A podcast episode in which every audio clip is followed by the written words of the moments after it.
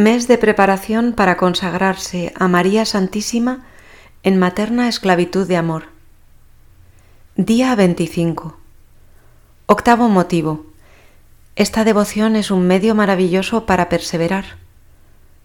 Puntos del Tratado 173 a 182. La perseverancia en la fe y en la gracia hasta la muerte es una gracia tan grande que para obtenerla es necesario pedirla en la oración Así lo afirmaba el santo cura de Ars. La oración es absolutamente necesaria para perseverar. Muchas veces nos encontramos con personas que después de una conversión se mantienen firmes por pocos meses. Nosotros mismos recaemos en el pecado en vez de progresar en la virtud. Parece que retrocedemos. Conocemos nuestra debilidad. Llevamos la fe en vasos de barro. San Luis María compara a la Virgen con un ancla que nos retiene e impide que naufraguemos en el mar agitado de este mundo. María se asemeja al arca de Noé, en la que el agua del diluvio de los pecados ahogan a muchos, pero no permitirá que se pierdan aquellos que se refugian en ella. Con esta devoción se constituye a María como depositaria universal de todos los bienes de naturaleza y gracia. Como buena madre, acepta siempre todo lo que se le confía en depósito. Cuanto ha recibido como depositaria está obligada en justicia y en virtud del contrato de depósito a custodiarlo. San Buenaventura parece afirmar lo mismo cuando escribe La Santísima Virgen no solamente mantiene y conserva a los santos en su plenitud para que ésta no disminuya, sino que impide que sus virtudes se debiliten, que sus méritos perezcan que sus gracias se pierdan, que los demonios les hagan daño, que el Señor los castigue cuando pecan. Y San Luis María nos advierte de los peligros de confiar en el depósito de nuestras buenas obras fuera de las manos de María. No confíe en el oro de su caridad, la plata de su pureza, las aguas de las gracias celestiales, ni los vinos de sus méritos y virtudes a un saco agujereado, a un cofre viejo y roto, a un vaso infectado y contaminado como lo son ustedes mismos. De lo contrario, serán saqueados por los ladrones, esto es, por los demonios, que día y noche acechan y espían el momento oportuno para ello. Y todo lo más puro que Dios les ha dado lo corromperán con el mal de su egoísmo, con la confianza en ustedes mismos y en su propia voluntad. Esta devoción viene presentada por San Luis María como un tesoro escondido que se nos ofrece y que nos asegura un bien grandísimo para nuestras almas. He aquí el secreto que os revelo, secreto desconocido por casi todos los cristianos, incluidos los más devotos. Viertan en el seno y en el corazón de María todos sus tesoros, gracias y virtudes.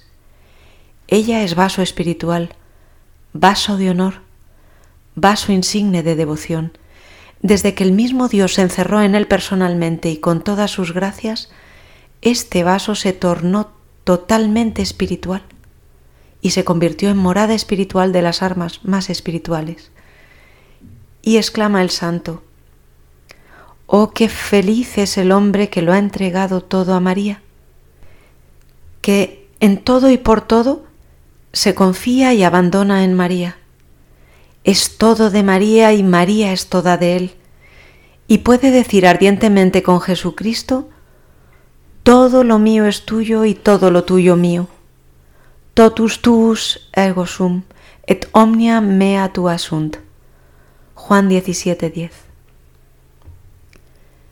Prácticas de preparación. Para esta tercera semana, dice San Luis María, se dedicarán en todas sus oraciones y acciones cotidianas a conocer a María. Pedirán tal conocimiento al Espíritu Santo.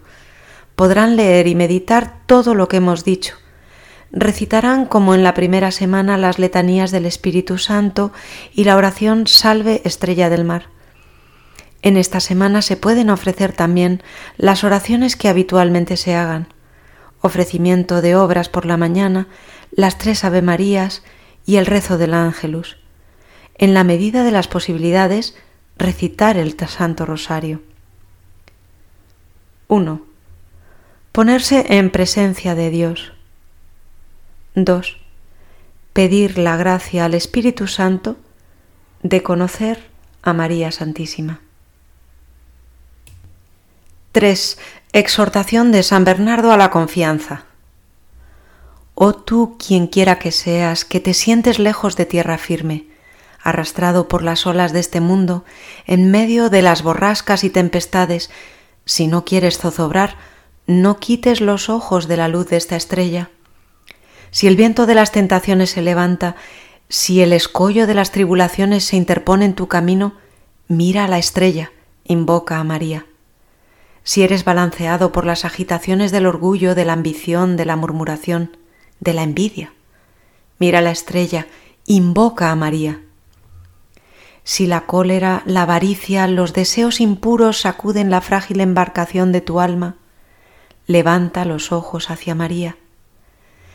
Si perturbado por el recuerdo de la enormidad de tus crímenes, confuso ante las torpezas de tu conciencia, aterrorizado por el miedo del juicio, comienzas a dejarte arrastrar por el torbellino de tristeza, a despeñarte en el abismo de la desesperación, piensa en María.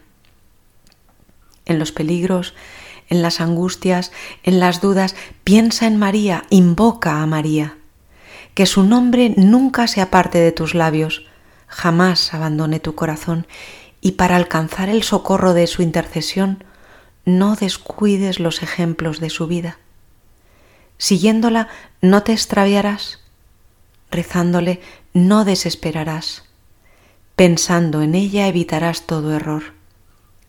Si ella te sustenta no caerás, si ella te protege nada tendrás que temer, si ella te conduce no te cansarás, si ella te es favorable alcanzarás el fin y así verificarás por tu propia experiencia con cuánta razón fue dicho, y el nombre de la Virgen era María. San Bernardo Supermisus, segunda homilía, número 17. Rezamos las letanías del Espíritu Santo y salve estrella del mar.